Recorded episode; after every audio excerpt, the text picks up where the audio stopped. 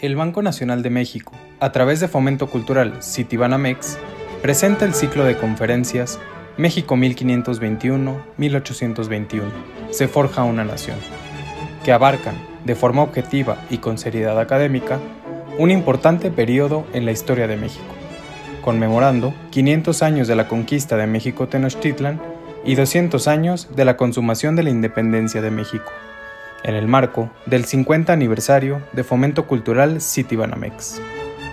Acompáñanos en este viaje, en el que haremos una revisión histórica de la conquista, los tres siglos de virreinato, la guerra de independencia y el nacimiento de nuestra nación.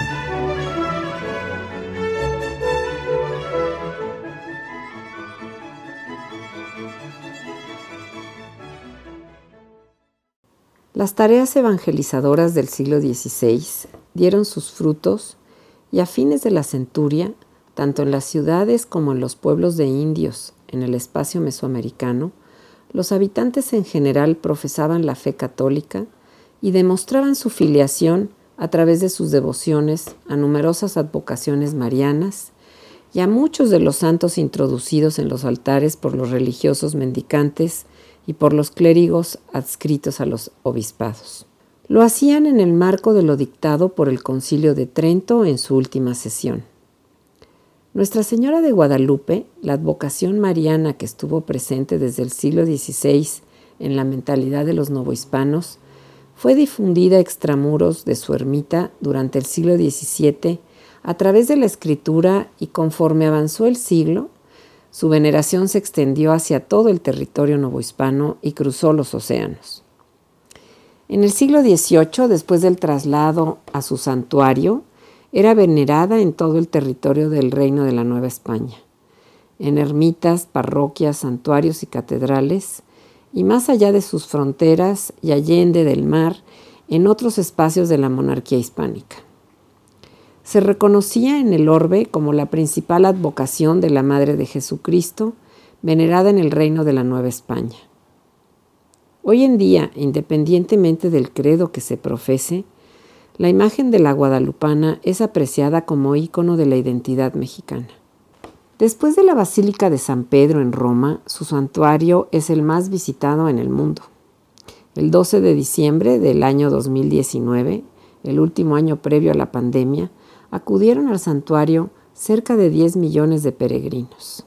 Los orígenes de esta imagen mariana y el desarrollo de su veneración están estrechamente unidos a los procesos históricos de México, por lo que ha sido y es y seguirá siendo motivo de estudios de humanistas, científicos sociales, nacionales e internacionales. En la historia de los aconteceres de México y de los mexicanos, es obligado a hacer referencia a los orígenes del culto, a sus múltiples representaciones, así como también a sus innumerables reproducciones y actividades piadosas que los novohispanos llevaban a cabo para solicitar su intercesión. A mediados del siglo XVIII, el jesuita Javier Lascano afirmaba que no había casa en la que no hubiera una imagen de la guadalupana. Nosotros podríamos sugerir que en ese siglo no había misión en el noroeste que no contara también con una representación de Nuestra Señora de Guadalupe del Tepeyac. Javier Nogués, estudioso de las culturas prehispánicas, se ha distinguido por sus rigurosas investigaciones sobre la devoción de esta advocación mariana.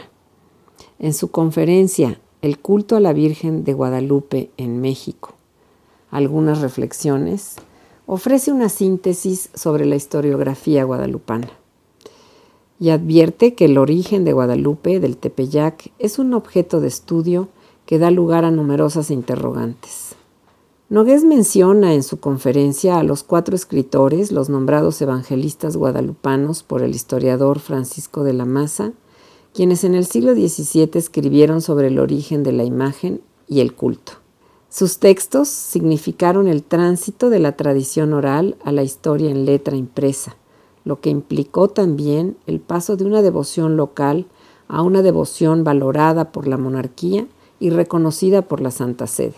Muchos historiadores de los siglos XIX y al XXI han sido atraídos por lo que comúnmente se califica como el fenómeno guadalupano. En particular, les une el interés por explicar los orígenes de la imagen y de su veneración.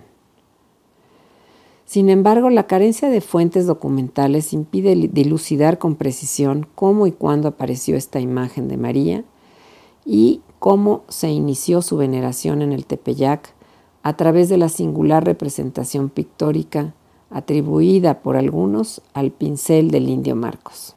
Imposible no recomendar aquí que después de escuchar la conferencia se aproximen a la gran obra escrita por nuestro maestro, el doctor Edmundo Gorman, Destierro de Sombras, luz en el origen de la imagen y culto de Nuestra Señora de Guadalupe del Tepeyac. Deseamos que esta conferencia guadalupana sea del agrado de todos ustedes. Muchas gracias. Javier Nogués es licenciado y maestro en Historia por la Facultad de Filosofía y Letras de la Universidad Nacional Autónoma de México. Además, es doctor en estudios latinoamericanos por la Universidad de Tulane, Nueva Orleans, Luisiana, en Estados Unidos. Es historiador mexicano y profesor e investigador de tiempo completo en el Colegio Mexiquense, institución en la que también está adscrito al programa de maestría en Historia de México e imparte la cátedra de manuscritos pictográficos indígenas del Centro de México, así como seminarios de tesis. Entre sus publicaciones destacan las ediciones facsimilares de diversos códices, y su tesis doctoral en torno a los documentos guadalupanos fue publicada por el Fondo de Cultura Económica y el Colegio Mexiquense. Es colaborador de la revista Arqueología Mexicana, donde ha publicado alrededor de un centenar de notas sobre códices mesoamericanos y otros temas de historia y cultura de los nahuas, y a cuyo comité científico editorial pertenece actualmente. Es miembro del Sistema Nacional de Investigadores y en 2019 fue nombrado corresponsal nacional en el Estado de México de la Academia Mexicana de la Historia.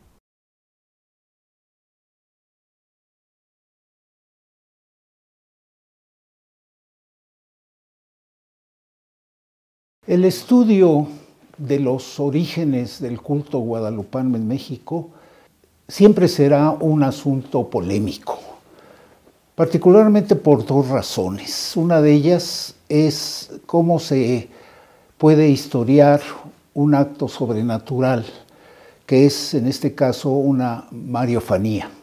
Mariofanía quiere decir la aparición milagrosa de la Virgen María a los seres humanos.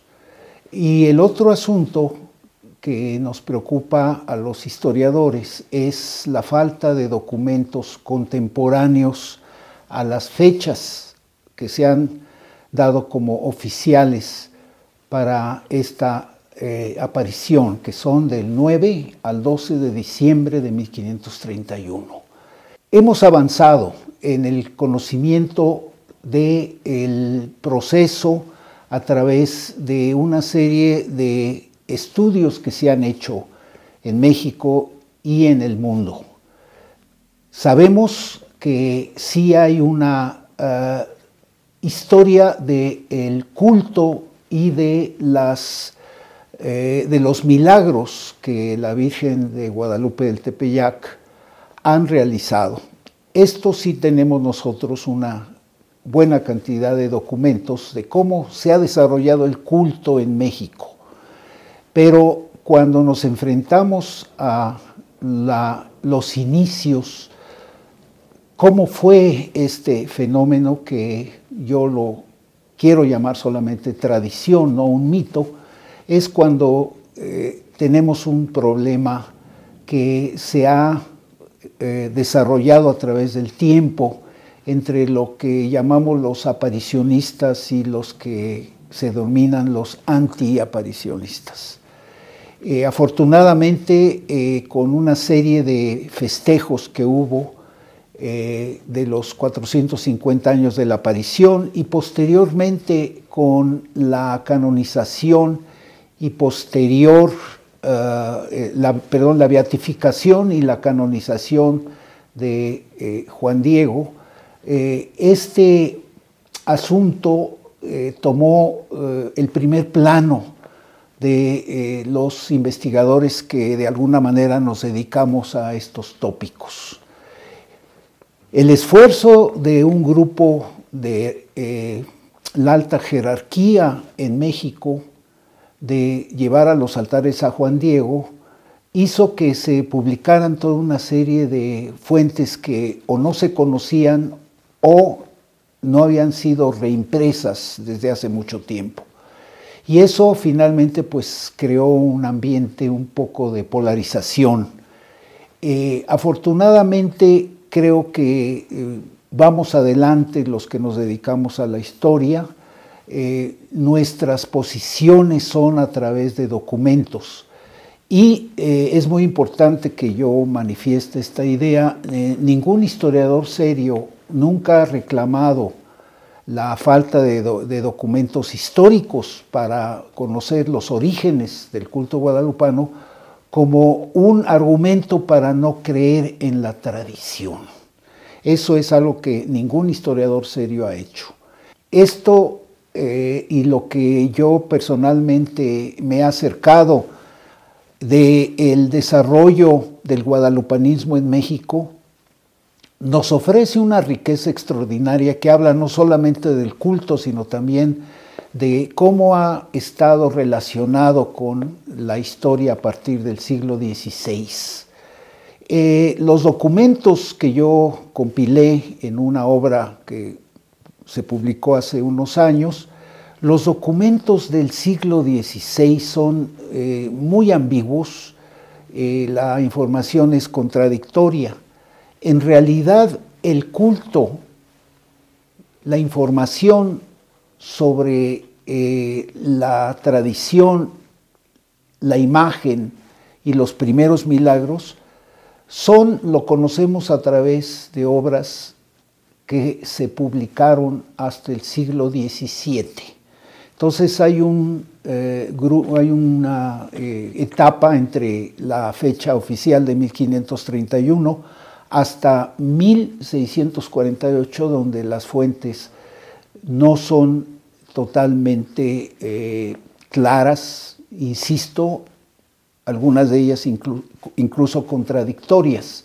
Lo que quiero explicar es que no es sino hasta 1648 cuando por primera vez conocemos un relato coherente, organizado, que habla de eh, las apariciones de la Virgen María en el Tepeyac a un indio humilde llamado Juan Diego y que habla también de la imagen. Esta obra de 1648 se conoce como con el título de Imagen de la Virgen María. Fue publicada por el bachiller Miguel Sánchez. Y es la primera vez cuando tenemos, insisto, ya una historia coherente como la conocemos más o menos ahora. Miguel Sánchez hace una serie de, incluye una serie de ideas con el objeto de vincular las apariciones guadalupanas con algunos de los capítulos y algunos de los eh, elementos que encontramos en el libro del Apocalipsis de San Juan. Es una obra un poco eh, difícil de leer, con muchos textos en latín, con muchos elementos teológicos, pero ahí ya tenemos por primera vez en la obra de Miguel Sánchez de 1648 la historia de las apariciones, de los personajes que participaron, de los primeros milagros y sobre todo también de algo muy importante que es la imagen. Después de la obra de Miguel Sánchez de 1648, al año siguiente se publica otra importantísimo, otro importantísimo texto, que es de, eh, en lengua náhuatl, cuya primera palabra es Huitlamahuizoltica, que quiere decir el gran acontecimiento, donde se apareció en lengua, eh, insisto, en esta lengua, habla de las apariciones en el Tepeyac. Eh, es un texto que, pues lamentablemente, tiene un problema. El autor es Luis Lazo de la Vega, bachiller Luis Lazo de la Vega, muy asociado a las actividades de la iglesia que en ese momento ya era un santuario que iba en ascenso en popularidad. Estamos hablando casi de la segunda mitad del siglo XVII. Publicado en lengua náhuatl, él es el autor, él dice que lo escribió, y es precisamente el texto, podríamos llamar la versión oficial, que da lugar a posteriores eh, eh, elementos que se van agregando a este texto original. Eh, la cuestión ahora es que sospechamos que él no fue el autor. Sin embargo, el doctor Edmundo Gorman tiene una hipótesis de la que voy a hablar en un momento sobre la autoría de este importantísimo texto en lengua náhuatl. El siguiente texto importante para conocer el culto de la Virgen de Guadalupe en el Tepeyac es el de Luis Becerra Tanco, que lo publica en dos ocasiones, 1666 y 1675. Ya es en español y agrega informaciones que no estaban en el texto de Luis Lazo de la Vega. Informaciones muy interesantes que eh, intentan darle mayor historicidad a las apariciones de 1531. Y es en 1688 cuando aparece el último gran texto que va a ser, que va a ser las, con los que acabo de mencionar, van a ser la base de lo que conocemos sobre esta Mariofanía en el Tepeyac, que es Francisco de Florencia, la estrella del norte, donde también retoma los textos anteriores, pero vuelve a, ingresar a su texto algunos asuntos que no conocíamos. Se va enriqueciendo y sobre todo muy interesados en la biografía, se aumenta se aumentan datos sobre la biografía de Juan Diego. Estos cuatro autores que acabo de mencionar, Miguel Sánchez, 1648, Luis Lazo de la Vega, 1649, Luis Becerra Tanco, 1666 y 1675, y Francisco de Florencia, 1688, son los que el gran historiador del arte mexicano Francisco de la Maza ha llamado los cuatro evangelistas de Guadalupe, en un extraordinario libro que eh, todos conocemos, es un libro muy bien escrito y que analiza muy bien estos principios de la información guadalupana, pero, insisto, son publicaciones del siglo XVII. De ahí en adelante, el culto guadalupano, su presencia va a ser, va a tener un enorme éxito. Para el siglo XVIII hay un enorme florecimiento, eh, el culto va más allá de las fronteras del centro de México, eh, se hacen una gran cantidad de imágenes, que se llevan particularmente para la colonización del norte de nuestro país y es el gran florecimiento de, de la mariofanía del Tepeyac. El siglo XIX ya va a ser otra historia. Sin embargo, quiero volver sobre el asunto de la autoría del texto en lengua náhuatl.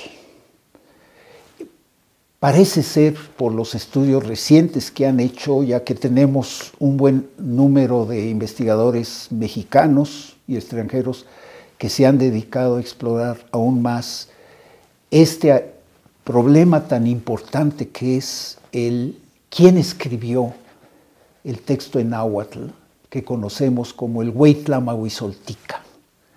El Huitlamahuizoltica contiene básicamente dos porciones. La primera se le ha dado, se, intitula el Nican Mopowa, que habla de las apariciones en el Tepeyac a Juan Diego, y hay otros dos personajes muy importantes, que son Juan Bernardino, su tío, y un personaje que tuvo gran importancia en la primera mitad del siglo XVI, el primer obispo y arzobispo de México o de la Nueva España, Fray Juan de Zumárraga. La segunda parte se llama Nican Motecpana. Ambas más o menos quiere decir aquí se cuenta, aquí se ordena en lengua náhuatl. La segunda parte habla de los primeros milagros, cómo la Virgen comenzó a darse a conocer, a realizar milagros, particularmente a eh, habitantes españoles, criollos y a un noble indígena texcocano. Se le llama Nicanmotecpana los primeros milagros. Ahí, por ejemplo, también se describe cómo fue trasladada la imagen de las casas obispales de Zumárraga a la primera ermita el 26 de diciembre de 1531. Esta, y, al final hay una parte un poco más secundaria que se llama Nicantlantica, aquí se expone, aquí se pone en, en náhuatl, ¿no? que es un poco las oraciones que se deben de hacer a la Virgen Santa María de Guadalupe. Autores modernos creen que en realidad Lazo de la Vega, a quien me he referido, más bien fue un editor, más que un autor. Él no podía haber tenido ese conocimiento de la lengua náhuatl y ese conocimiento de ciertos elementos que parece que nos remiten a las tradiciones, a la cosmovisión prehispánica, que están incluidos ahí, como es particularmente el culto a Tonantzin, que significa nuestra venerable madre, en el Cerro del Tepeyac, que es uno de los aspectos eh, importantes que ahora se siguen trabajando. ¿Qué culto había en el Cerro del Tepeyac? Porque nos la, primera cuestión es por qué la Virgen escoge aparecerse en este particular ambiente al norte de la Ciudad de México. En la actualidad se está manejando una hipótesis, ¿no? Porque pues con los problemas que aún tenemos, nuestros resultados a veces solamente caen en la categoría de hipótesis plausibles. Por lo mismo, no tenemos fuentes contemporáneas. Entonces, hay hipótesis que pueden ser más plausibles que otras. Y los investigadores modernos se inclinan a pensar de que ese texto tan importante, el Huisoltica, y quizá particularmente la primera parte, el Nicarmopowa, que habla de las apariciones, parece ser que fue escrito por una gran sabio indígena o un conjunto de sabios indígenas. Y se ha dado un nombre, Antonio Valeriano, que nace en 1522, un año después de la conquista, y muere a principios del siglo XVII. Es un hombre longevo. ¿Quién fue Antonio Valeriano? Antonio Valeriano fue un noble indígena no era más igual. Nació en Azcapotzalco, pero en un barrio de nombre Mexicapan, que era una colonia de los mexica tenochcas en Azcapotzalco. Lo que quiere decir que no era Azcapotzalca, era mexica tenochca, pero en una colonia en Azcapotzalco. Pero lo más importante, no era un hombre humilde, no era un más igual. Antonio Valeriano fue el gran, gran informante de ese otro egregio importante personaje del siglo XVI, Fray Bernardino de Sagún. Él mismo, en uno de sus textos, Sagún dice, este es el gran sabio que me ha ayudado a recopilar la información para mi obra El Códice Florentino o la historia general de las cosas de la Nueva España. Sabio, fue gobernador de la ciudad de Tenochtitlan, buen administrador, sabía latín, sabía náhuatl, sabía español. Y él colaboró con otros importantes nobles en el Imperial Colegio de la Santa Cruz de Tlatelolco, donde Sagún hizo una buena parte de su obra, lo que llamamos en los textos los informantes de Sagún. Los autores modernos piensan de que precisamente este grupo de sabios indígenas nobles fueron los que de alguna manera intervinieron para redactar este interesantísimo texto que tiene una secuencia, tiene una forma clara de expresión que los aparicionistas lo han considerado que es la historia misma de la Mariofanía en el Tepeyac. Es un texto muy bien hecho muy claro, muy preciso en muchas cosas. Y solamente un grupo muy especial de nobles indígenas lo hubiera podido redactar. Nobles indígenas en Tlatelolco que también estuvieron, tuvieron conocimiento de las apariciones de las vírgenes en España, particularmente de la Extremadura de la cual un buen número de conquistadores estaban ligados. La Virgen de Guadalupe de Extremadura en España.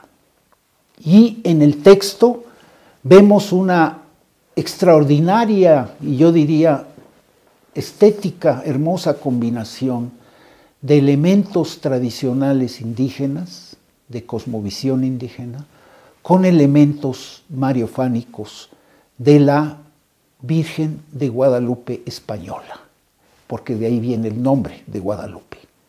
Entonces, es muy probable que estos sabios indígenas tenían conocimiento de lo que había sido, cómo eh, eh, se desarrollaban las apariciones de la Virgen María en España.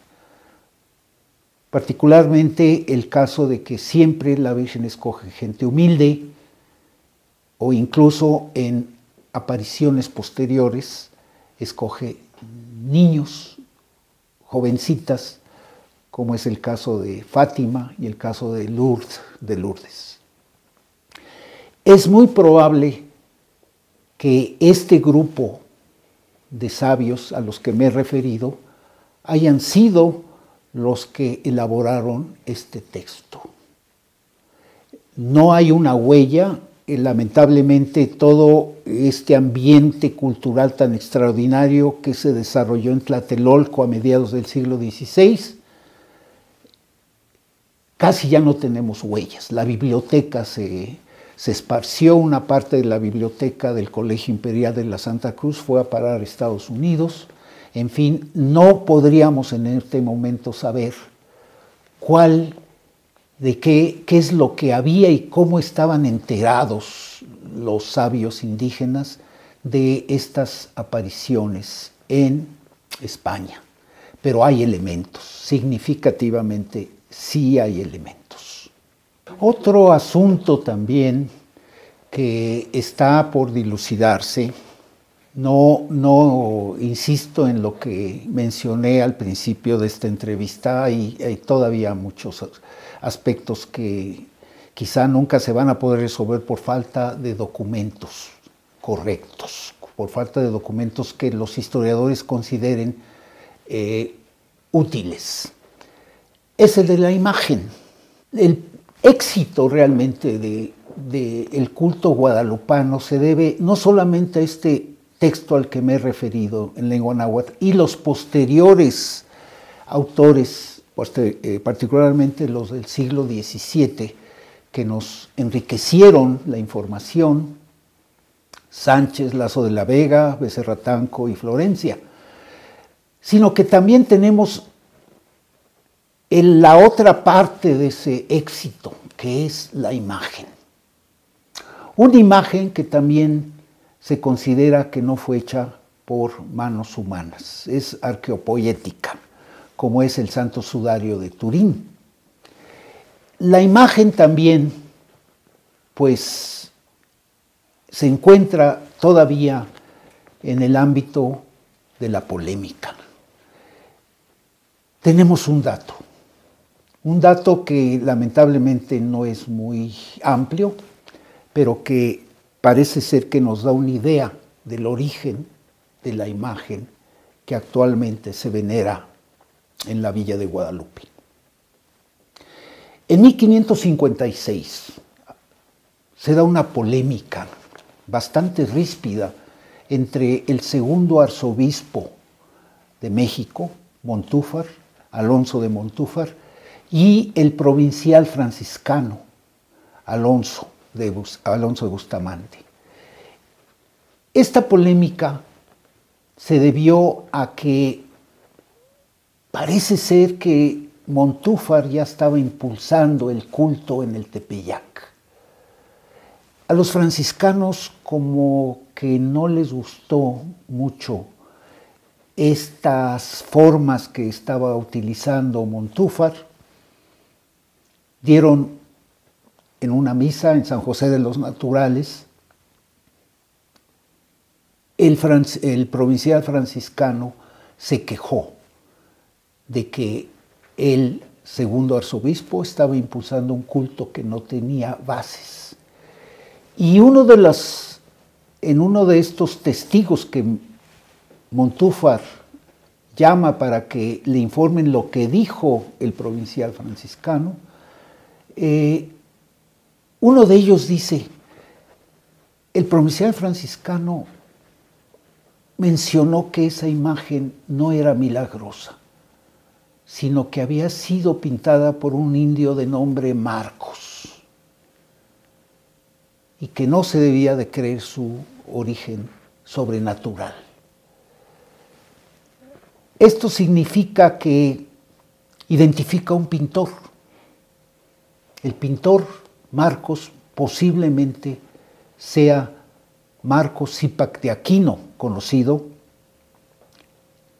indígena, ya entrenado en las formas europeas de expresión artística y que tenemos algún conocimiento de sus datos biográficos. Un buen pintor, ¿no? Y es aquí donde posiblemente en la década de 1555, en la década de los años 50 del siglo XVI, este pintor indígena pudo haber sido el que realizó esta imagen. Pero es muy interesante.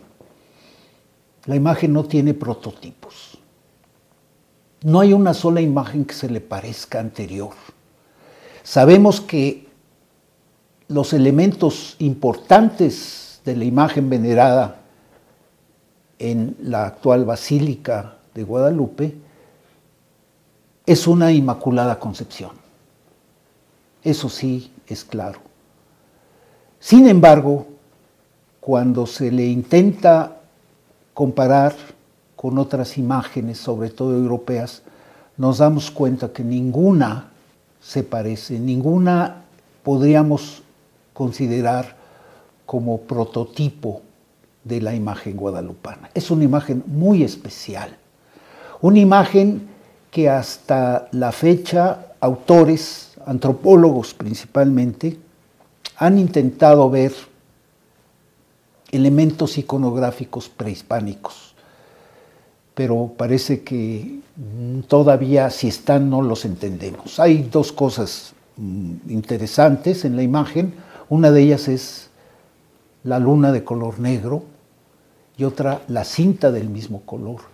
Y lo único que parece ser un elemento característico de las imágenes que se hacían en la época anterior a la conquista es una flor tetrapétala, que tiene en su vestido.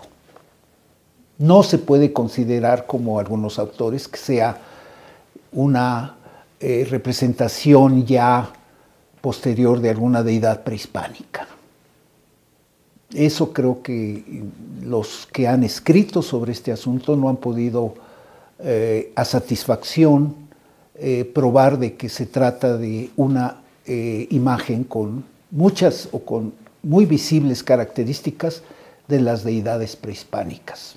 A pesar de que tenemos, se ha dicho, que había un culto a nuestra venerable madre, Tonantzin, que es lo que quiere decir este término, nuestra venerable madre, en el Cerro del Tepeyac. Eso es uno de los argumentos para insertar el culto a las tradiciones de la, eh, del panteón nahua anterior a la conquista. Insisto, sigue siendo un problema. Los aparicionistas dicen que la historia es la que se relata en el Nican Mupowa, que se aparece de una manera extraordinaria, milagrosa, en la tilma o en el manto de Juan Diego, y que en el momento de extenderlo, las flores caen al suelo, las que traía, eh, que había recogido en la cresta del Cerro del Tepeyac, y que en ese momento, de manera asombrosa, extraordinaria, sobrenatural, queda impresa la imagen que ahora veneramos en el Tepeyac. Esos son los problemas todavía que se presentan en los inicios del culto a través del texto y a través de la imagen. Para el siglo XIX, ya a fines del siglo XVIII, principios del siglo XIX, ya comienzan a aparecer algunas obras que tratan de poner un poco de orden respecto a cómo sabemos esto, cuáles son las fuentes de información, que eso es lo más importante, porque el personaje histórico indudable de las apariciones es Fray Juan de Zumárraga. Y lamentablemente Juan de Zumárraga no escribió una sola línea, un solo párrafo sobre su participación tan importante en las apariciones a Juan Diego y la posterior ah, eh, presencia de la Virgen en la casa, en el jacal de Juan Bernardino, que había sido contagiado por la peste, posiblemente un cocolisli, como se le llamaba, y que la Virgen le dice que la lo va a curar. Es uno de los primeros milagros. Juan Bernardino es el tío. Aparece como un personaje secundario María Lucía como la esposa de Juan Diego, pero ella muere antes de las apariciones. Ojalá que nos hubiera dejado algún punto de referencia respecto a algún texto respecto a su participación en la mariofanía del Tepeyac. Y lamentablemente no lo tenemos. Se han hecho estudios, incluso de los documentos de Zumárraga que estuvieron en España, se ha buscado y si algo los aparicionistas que estuvieron muy activos con motivo de la canonización de Juan Diego, si algo hicieron fue buscar documentos para que probaran la historicidad. Porque el problema es que si van a canonizar, como ya fue en 2002, en julio de 2002, cuando vino el Papa Juan Pablo II, para canonizar a Juan Diego necesitamos conocer que existió históricamente. Y el problema, y ahí es donde ya las cosas se volvieron más complicadas, si no hay rastros verdaderamente de documentos históricos como los que manejamos nosotros, los historiadores profesionales, sobre Juan Diego, entonces no existió la aparición. Ese es el problema que se desenvolvió por el impulso de canonizar a Juan Diego.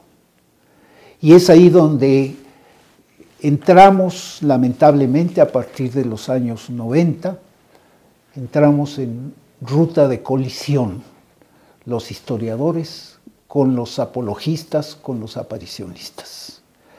Al final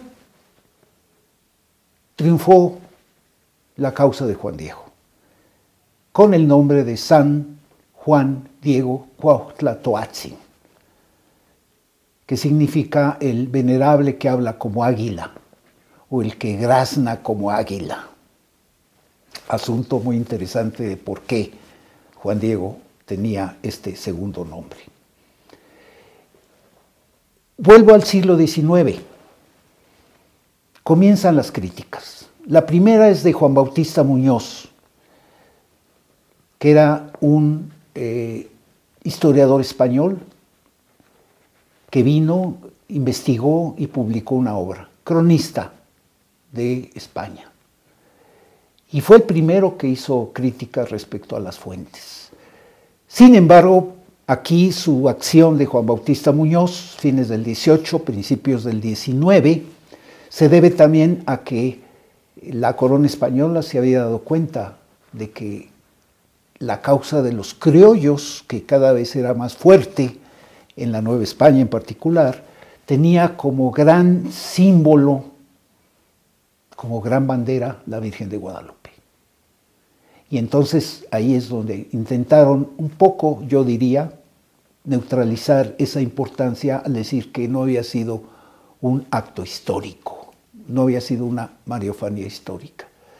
Y recuerden ustedes un asunto también muy importante de esta historia que estoy relatando con, con cierta rapidez, de qué sucede en 1810.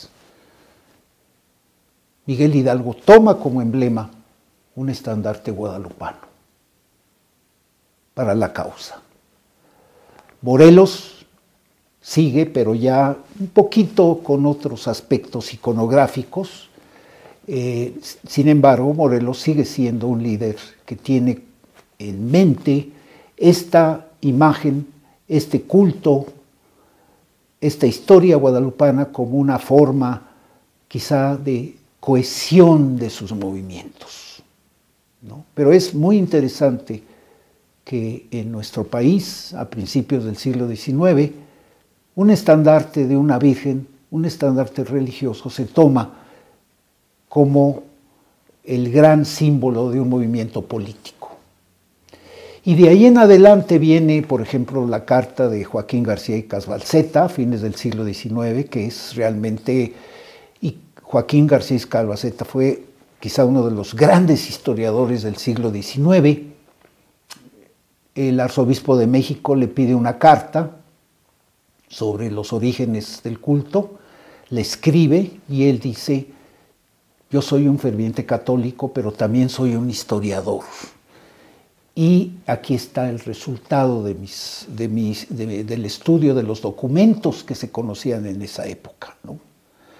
Y resulta con que García Casbaceta le dice al arzobispo, no la dé a conocer, esta es una carta personal asunto que no duró más que un par de semanas porque en cierto momento ya se había dispersado esa carta por un gran público eh, en, en la Ciudad de México en particular.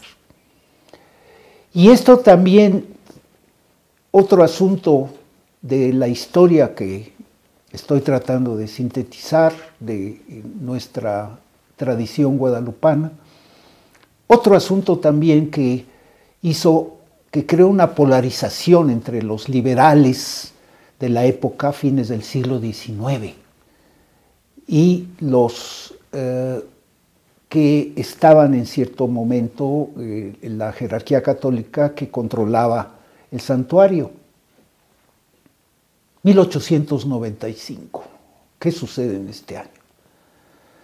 Se habla de la coronación pontificia de la imagen para darle todavía más realce, ya que había sido ya proclamada. Posteriormente se proclamó Reina de México, Emperatriz de las Américas, con toda una serie de rangos muy altos que daban cuenta de la importancia del culto, ya no solamente en México, sino en Latinoamérica en particular.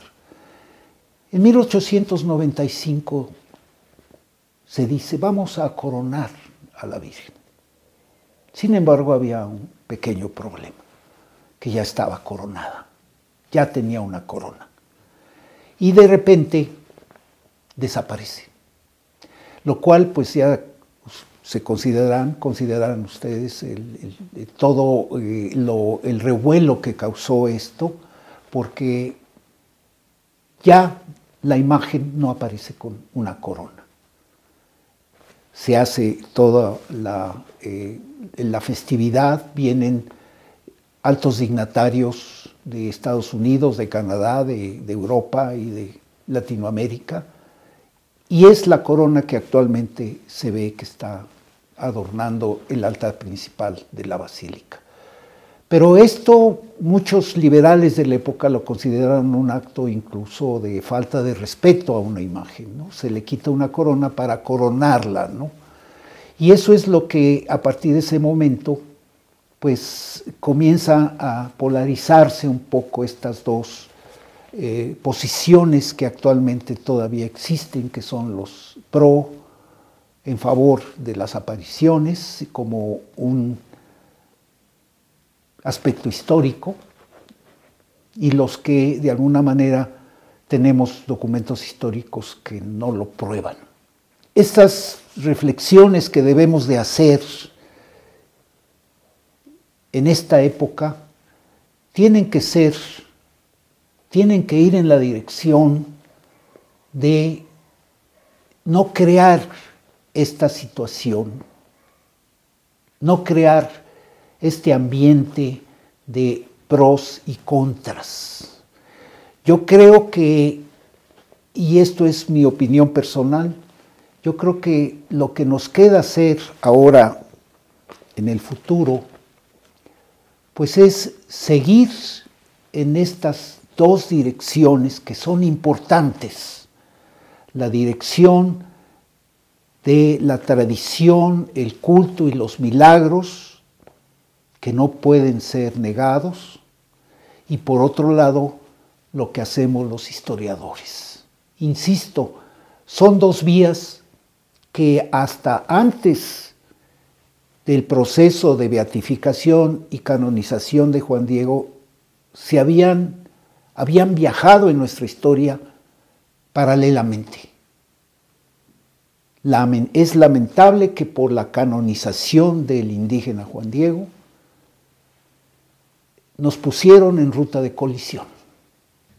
No era necesario. Antes no se mantenían estas actitudes de pros y contras. La gente le interesaba la tradición del Tepeyac. No iban a buscar historia, iban a buscar lo que es el principal mensaje que nos da el texto en náhuatl, el Nican el origen de, todos los, de todo lo que conocemos sobre este culto. ¿Cuál es ese mensaje? La maternidad espiritual de María.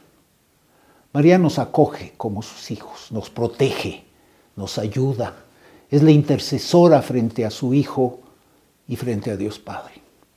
Ese es el mensaje que está ahí. Y el padre Garibay, ya desde los años 60, hablaba de eso. No debemos de llevar este mensaje fuera de este importantísimo asunto por el que la Virgen se aparece en el Cerro del Tepeyac, en este importante mariofanía que es la protección de una madre. Lamentablemente, ha sido tan potente el culto que se ha utilizado para fines no particularmente religiosos. Se ha vuelto un símbolo de la guerra de independencia, se ha vuelto un símbolo de el zapatismo, se ha vuelto un símbolo de la guerra cristera, no el único, pero uno de los más importantes. En fin, que nuestra labor ahora es volver a enfatizar lo que es importante. No es su historicidad, es su mensaje. Y ese mensaje creo que está vigente y debemos de protegerlo. ¿Por qué? Porque creo que es una de las bases de nuestra identidad como mexicanos. No hay absolutamente ninguna duda de la importancia que ha tenido el culto de la Virgen de Guadalupe. Nunca ha tenido periodos de decadencia en la época de Juárez, por ejemplo, con la secularización de los bienes del clero. Juárez respetó el culto a la Virgen de Guadalupe. ¿Qué significa esto de que está vigente? Es importante, pero debemos de buscar, insisto, lo que es el verdadero mensaje. Volver a las raíces de lo que querían hacer, lo que se expresa en el Nican Mopowa en particular. Porque finalmente esto es precisamente el principal, yo diría, el principal producto, el principal elaboración de una época en México donde se da un sincretismo entre lo prehispánico y el catolicismo español. Lo que se ha llamado arte, cultura indocristiana. Es un magnífico ejemplo de cómo dos culturas se vincularon y que el mensaje finalmente es el que los indígenas querían transmitir, estos nobles a los que me he referido. ¿Por qué? Porque por primera vez se dieron cuenta de que el culto a la Virgen María era el culto de los pobres y era un culto democrático para todos, como dice la Virgen. Mi amor es para todos ustedes, no ya no es solamente para nobles o para ciertos grupos en particular étnicos, sino es la democratización de la maternidad espiritual de María. Eso es una de las cosas por las que tiene el gran éxito. Y sobre todo, el ya referirse particularmente al apoyo, a la ayuda, a la consolación de los pobres, de lo que en la época prehispánica se llamaban los más iguales. Creo que estos son los elementos que le dieron y le dan el gran éxito a este gran, esta gran tradición que es la de Nuestra Señora de Guadalupe en el Tepeyac. Y hablando de tradiciones, quizá aquí sí podría utilizar el término mito. Recuerden ustedes algo muy importante. Nuestro emblema nacional. El águila posada perchando en un nopal, devorando una serpiente. El nopal que en realidad es un tunal, de ahí viene el nombre de Tenochtitlan. El tunal creció sobre una piedra, la piedra fue el corazón de Copil, el sobrino de Huitzilopochtli, que sacrifica, hijo de su hermana Malinalxóchitl. Ese mito es el fundador de la Ciudad de México. Tenochtitlan. De México, Tenochtitlan.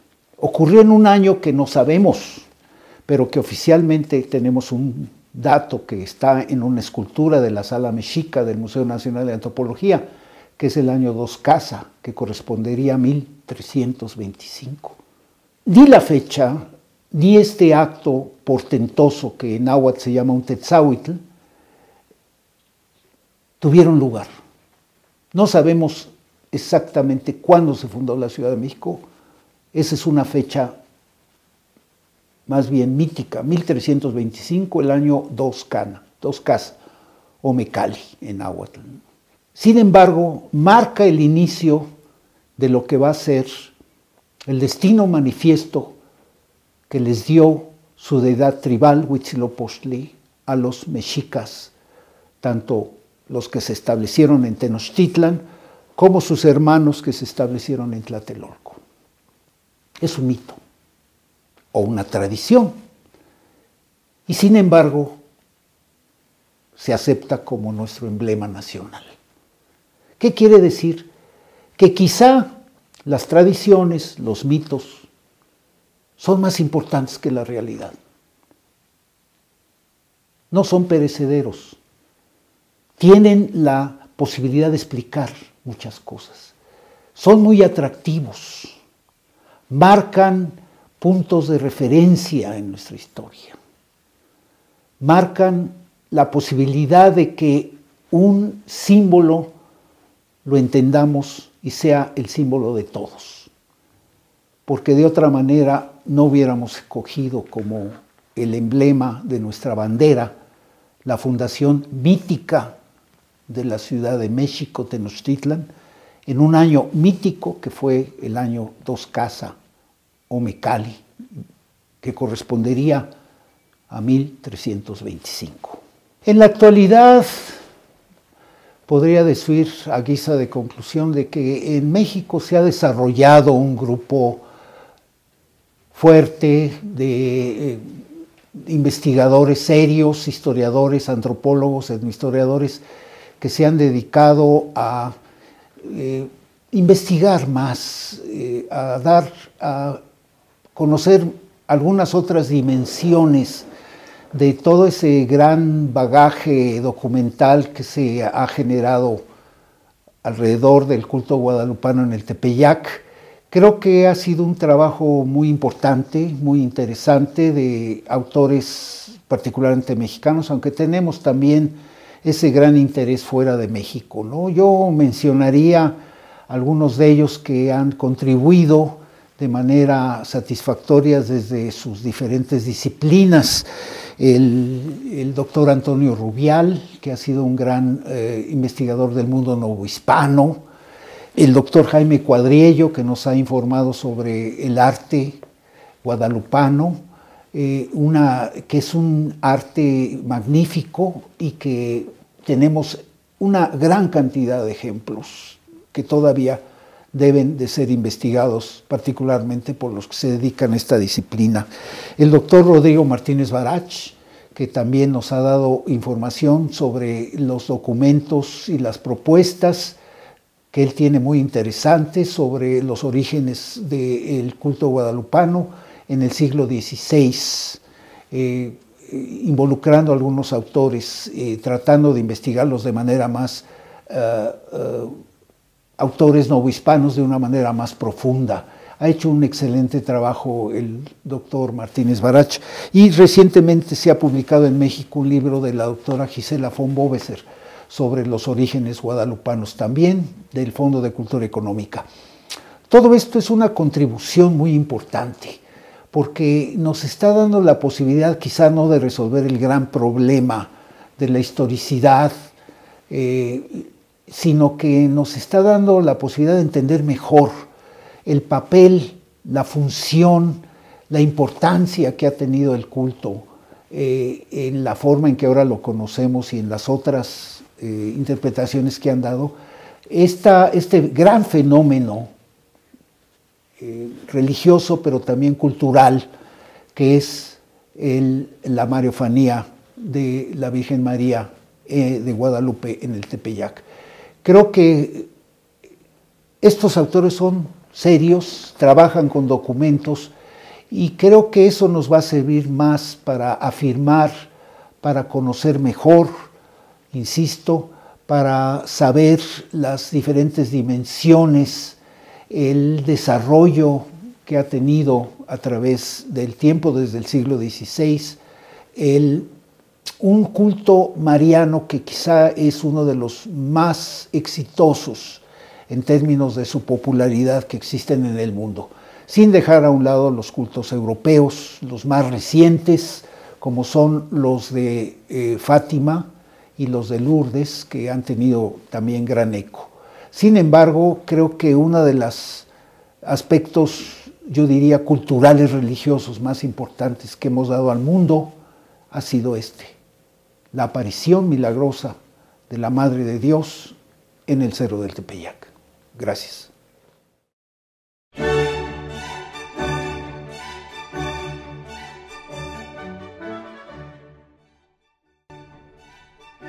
El proyecto México 1521-1821 se forja una nación fue dirigido por Cándida Fernández de Calderón, directora de Fomento Cultural Citibanamex, con la coordinación académica de María Cristina Torales Pacheco, Guadalupe Jiménez Codinac y María Teresa Franco. En la coordinación de difusión y desarrollo académico, Juan Carlos Almaguer. La dirección de la obra audiovisual estuvo a cargo de Luis Gerardo Arroyo Huitrón. Te invitamos a consultar la programación completa de este ciclo de conferencias y ver los videos en la página web y las redes sociales de Fomento Cultural Citibanamex.